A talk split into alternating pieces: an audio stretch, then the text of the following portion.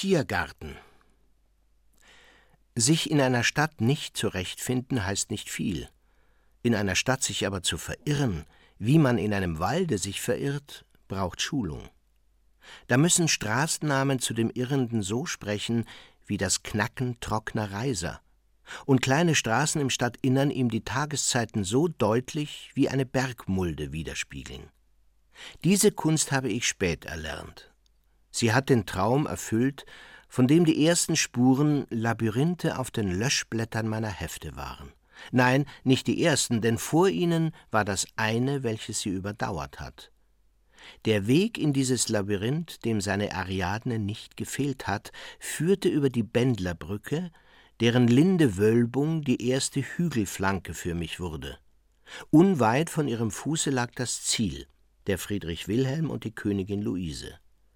Auf ihren runden Sockeln ragten sie aus den Beeten wie gebannt von magischen Kurven, die ein Wasserlauf vor ihnen in den Sand schrieb.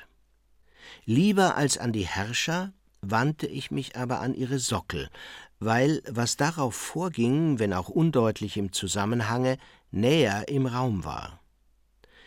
Dass es mit diesem Irrgarten etwas auf sich hat, erkannte ich seit jeher an dem breiten, banalen Vorplatz, der durch nichts verriet, dass hier, wenige Schritte von dem Korso der Droschken und Karossen abgelegen, der sonderbarste Teil des Parkes schläft. Davon empfing ich früh ein Zeichen. Hier nämlich oder unweit muss ihr Lager jene Ariadne abgehalten haben, an deren Nähe ich zum ersten Male erfuhr, was mir als Wort erst später zufiel Liebe.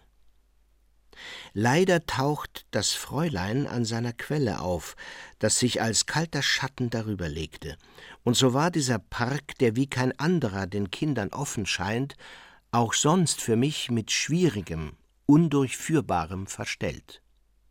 Wie selten unterschied ich die Fische im Goldfischteich, wie viel versprach die Hofjägerallee mit ihrem Namen und wie wenig hielt sie. Wie oft suchte ich das Gebüsch umsonst, in dem mit roten, weißen, blauen Türmchen ein Kiosk im Stil der Ankersteinbaukästen stand. Wie hoffnungslos kehrt mit jedem Frühling meine Liebe zum Prinzen Louis Ferdinand zurück, zu dessen Füßen die ersten Krokus und Narzissen standen.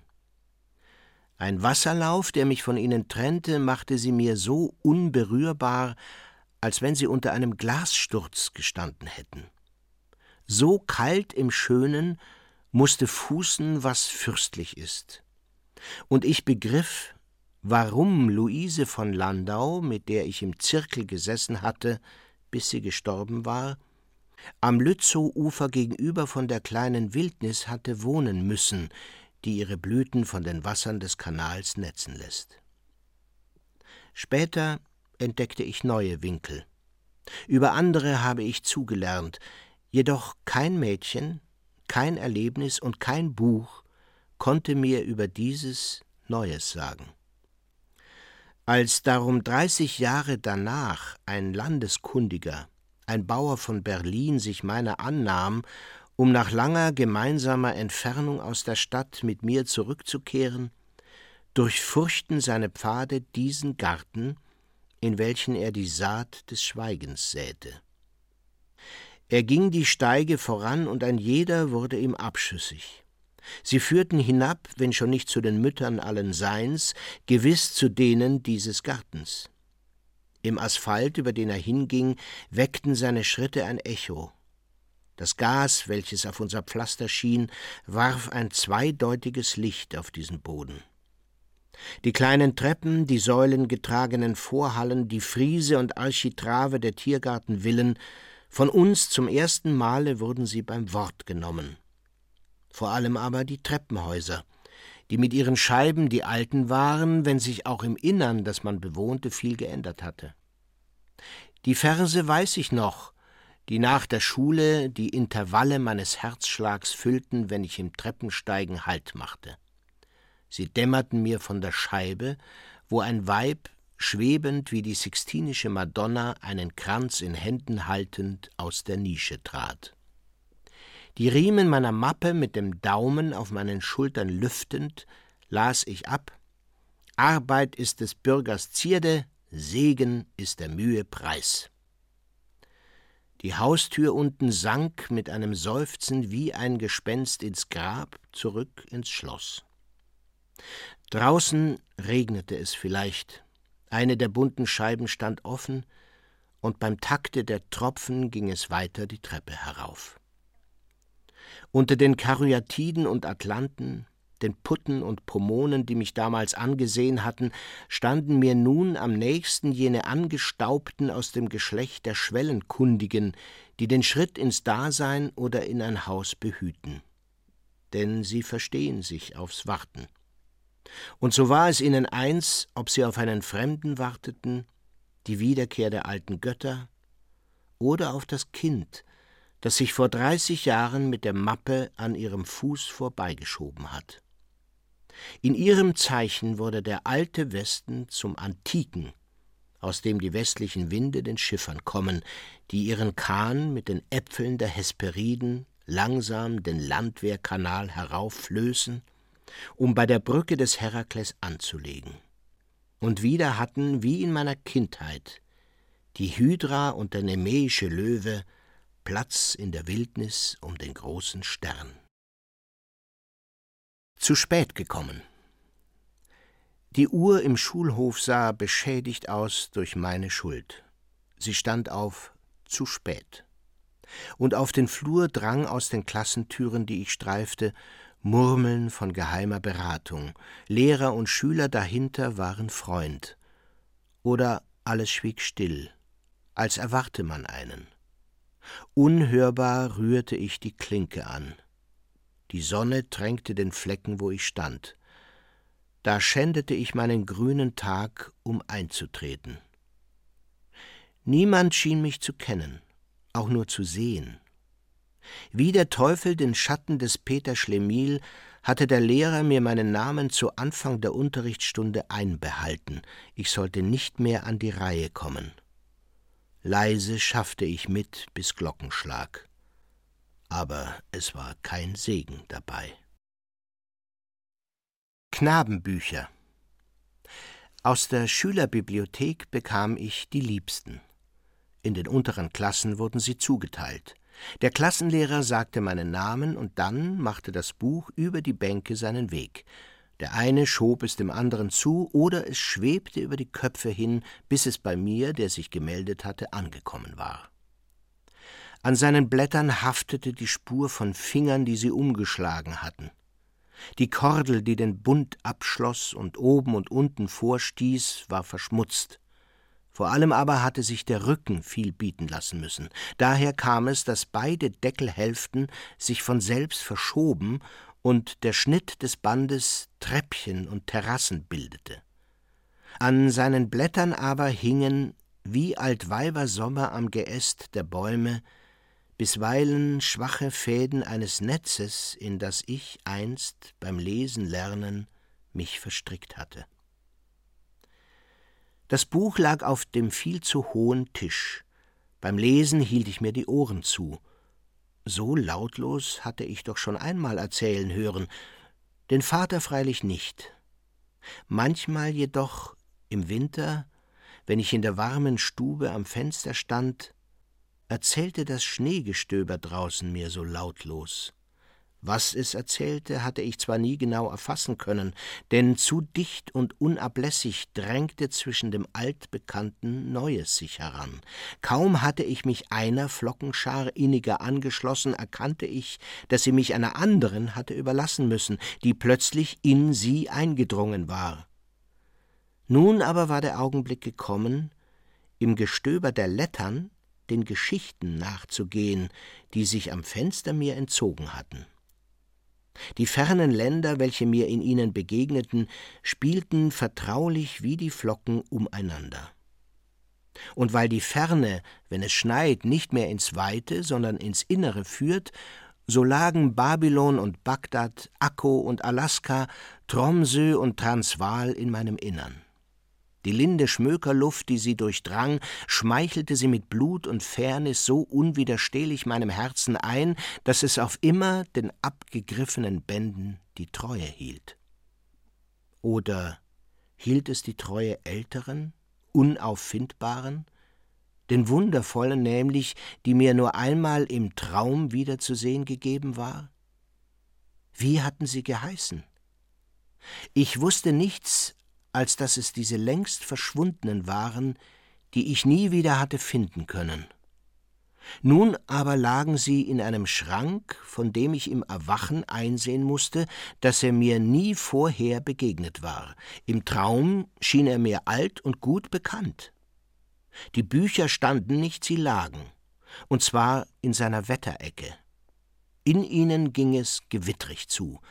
Eins aufzuschlagen hätte mich mitten in den Schoß geführt, in dem ein wechselnder und trüber Text sich wölkte, der von Farben schwanger war. Es waren brodelnde und flüchtige, immer gerieten sie zu einem Violett, das aus dem Innern eines Schlachttiers zu stammen schien. Unnennbar und bedeutungsschwer wie dies verfemte Violett waren die Titel, deren jeder mir sonderbarer und vertrauter vorkam als der vorige. Doch ehe ich des ersten Besten mich versichern konnte, war ich erwacht, ohne auch nur im Traum die alten Knabenbücher berührt zu haben. Wintermorgen Die Fee, bei der er einen Wunsch frei hat, gibt es für jeden. Allein nur wenige wissen sich des Wunsches zu entsinnen, den sie taten, nur wenige erkennen darum später im eigenen Leben die Erfüllung wieder. Ich weiß den, der mir in Erfüllung ging, und will nicht sagen, dass er klüger gewesen ist als der der Märchenkinder. Er bildete sich in mir mit der Lampe, wenn sie am frühen Wintermorgen um halb sieben sich meinem Bette näherte und den Schatten des Kindermädchens an die Decke warf. Im Ofen wurde Feuer angezündet. Bald sah die Flamme, wie in ein viel zu kleines Schubfach eingepfercht, wo sie vor Kohlen kaum sich rühren konnte, zu mir hin. Und doch war es ein so gewaltiges, das dort in nächster Nähe, kleiner als ich selbst, sich einzurichten anfing und zu dem die Magd sich tiefer bücken musste als zu mir. Wenn es versorgt war, tat sie einen Apfel zum Braten in die Ofenröhre.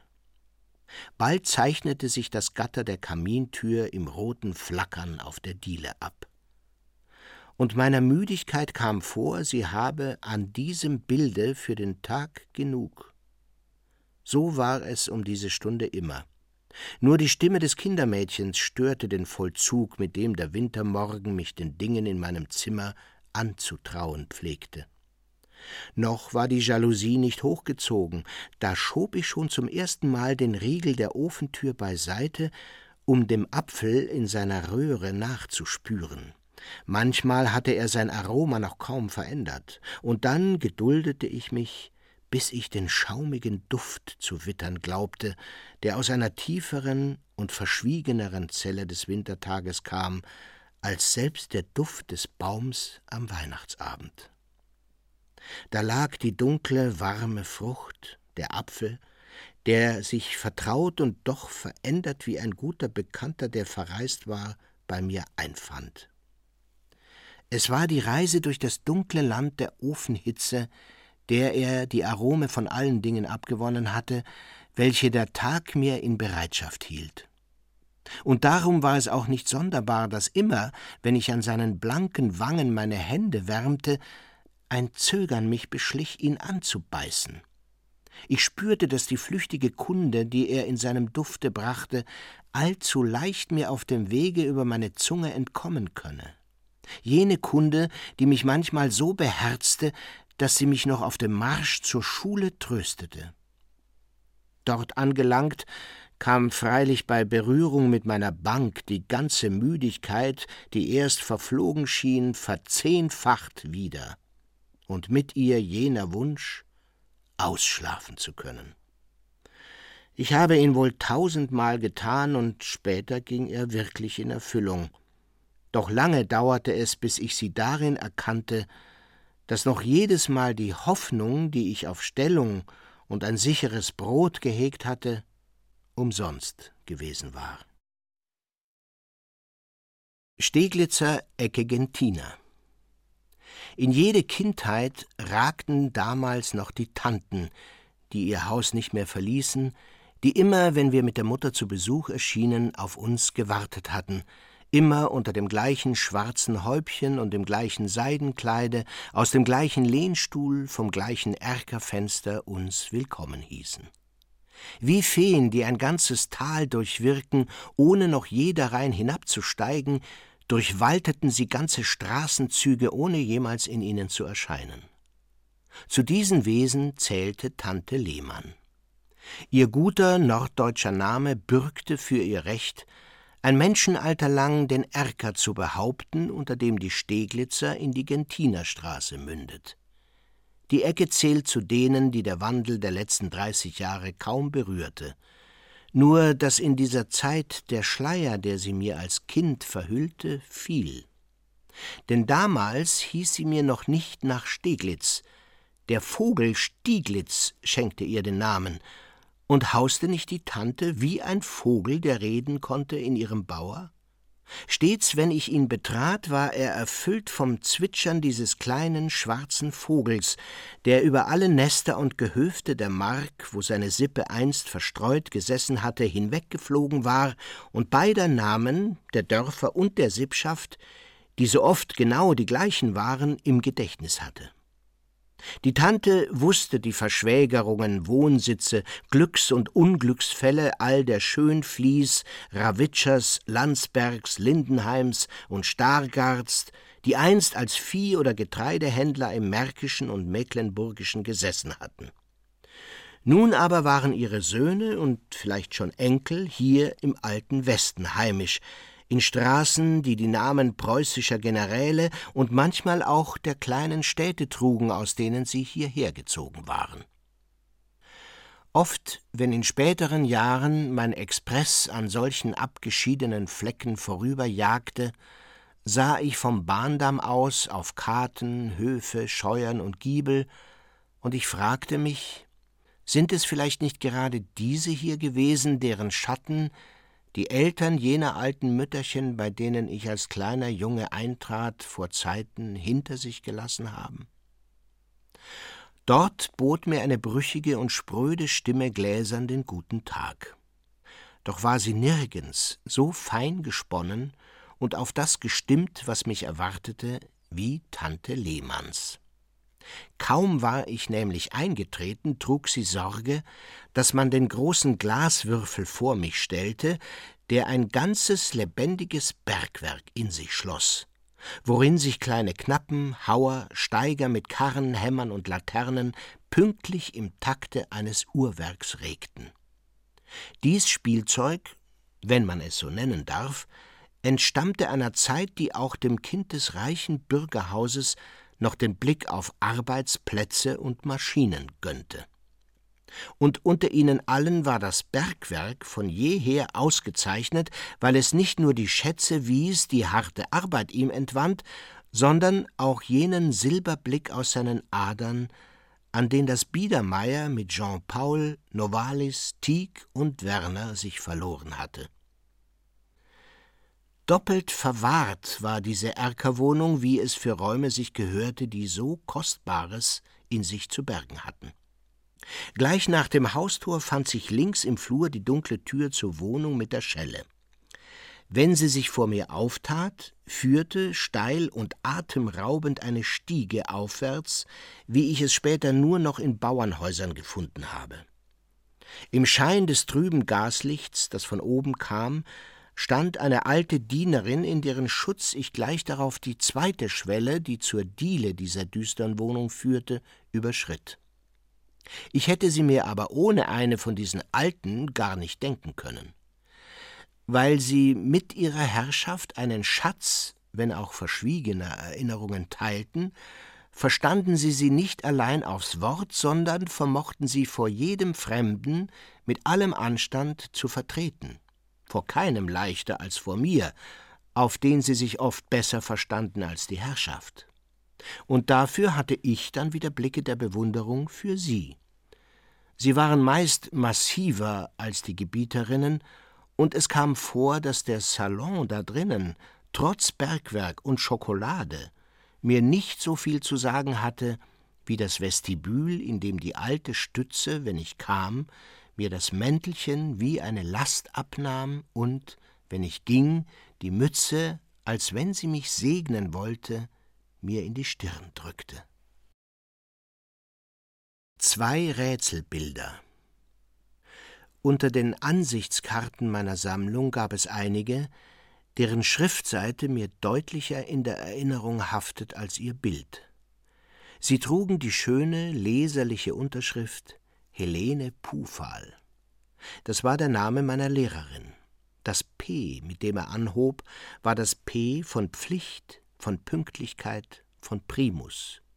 F hieß folgsam, fleißig, fehlerfrei, und was das L am Ende anging, war es die Figur von lammfromm, lobenswert und lernbegierig.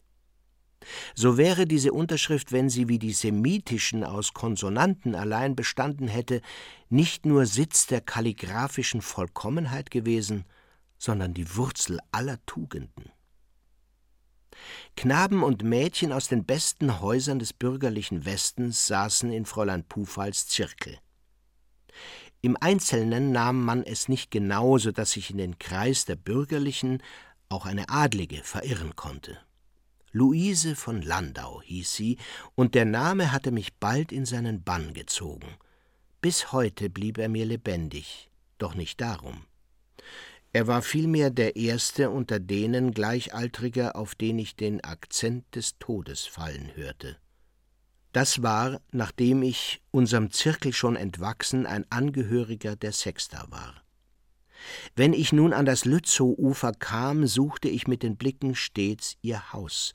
Zufällig lag es einem Gärtchen gegenüber, das am anderen Ufer in das Wasser hängt und das verwob ich mit der Zeit so innig mit dem geliebten Namen, dass ich schließlich zur Überzeugung kam, das Blumenbeet, das drüben unberührbar prange, sei der Kenotaph der kleinen Abgeschiedenen. Fräulein Pufal wurde abgelöst von Herrn Knoche. Nun war ich eingeschult. Was sich im Klassenzimmer zutrug, stieß mich meist ab, doch nicht bei einem seiner Strafgerichte ist es, dass die Erinnerung Herrn Knoche trifft, vielmehr im Amt des Sehers, der das Künftige voraussagt. Wir hatten Singen. Geübt wurde das Reiterlied aus Wallenstein, wohl auf Kameraden, aufs Pferd, aufs Pferd, ins Feld, in die Freiheit gezogen. Im Felde, da ist der Mann noch was wert, da wird das Herz noch gewogen. Herr Knoche wollte von der Klasse wissen, was denn der letzte Vers bedeuten soll. Natürlich konnte niemand Antwort geben. Herrn Knoche schien das zu passen, und er erklärte Das werdet ihr verstehen, wenn ihr groß seid. Damals erschien mir das Ufer des Erwachsenseins durchs Flussband vieler Jahre von den meinen so geschieden, wie jenes Ufer des Kanals, von dem das Blumenbeet herübersah und das ich beim Spaziergang an der Hand des Kinderfräuleins nie betreten hatte. Später, als mein Weg von keinem mehr mir vorgeschrieben wurde und ich auch schon das Reiterlied verstand, kam ich manchmal dicht in der Nähe des Beetes am Landwehrkanal vorüber. Aber nun schien es seltener zu blühen. Und von dem Namen, den wir einst zusammen festgehalten hatten, wusste es nicht mehr als jener Vers des Reiterlieds, jetzt da ich ihn verstand, von jenem Sinn enthielt, den uns Herr Knoche in der Gesangsstunde verheißen hatte. Das leere Grab und das gewogene Herz, zwei Rätselbilder, deren Lösung mir das Leben weiter schuldig bleiben wird. Markthalle vor allem denke man nicht, dass es Markthalle hieß. Nein, man sprach Markthalle. Und wie diese beiden Wörter in der Gewohnheit des Sprechens verschliffen waren, dass keines seinen ursprünglichen Sinn behielt, so waren in der Gewohnheit meines Gangs durch diese Halle verschliffen alle Bilder, welche sie gewährte, so dass ihr keines sich dem ursprünglichen Begriff von Einkauf und Verkauf darbot. Hatte man den Vorraum mit den schweren, in kräftigen Spiralen schwingenden Türen hinter sich gelassen, heftete sich der erste Blick auf Fliesen, die von Fischwasser oder Spülwasser schlüpfrig waren und auf denen man leicht auf Karotten ausgleiten konnte oder auf Lattichblättern. Hinter Drahtverschlägen, jeder behaftet mit einer Nummer, thronten die schwer beweglichen Weiber, Priesterinnen der käuflichen Ceres, Marktweiber aller Feld- und Baumfrüchte, aller essbaren Vögel, Fische und Säuger, Kupplerinnen, unantastbare, strickwollene Kolosse, welche von Stand zu Stand miteinander, sei es mit einem Blitzen der großen Knöpfe, sei es mit einem Klatschen auf ihre Schürze, sei es mit einem Busen schwellenden Seufzen verkehrten. Brodelte, quoll und schwoll es nicht unterm Saum ihrer Röcke? War nicht dies der wahrhaft fruchtbare Boden? Warf nicht in ihren Schoß ein Marktgott selber die Ware, Beeren, Schaltiere, Pilze, Klumpen von Fleisch und Kohl, unsichtbar beiwohnend ihnen, die sich ihm gaben, während sie träge gegen Tonnen gelehnt oder die Waage mit schlaffen Ketten zwischen den Knien, schweigend die Reihen der Hausfrauen musterten, die mit Taschen und Netzen beladen, mühsam die Brut vor sich durch die glatten, stinkenden Gassen zu steuern suchten.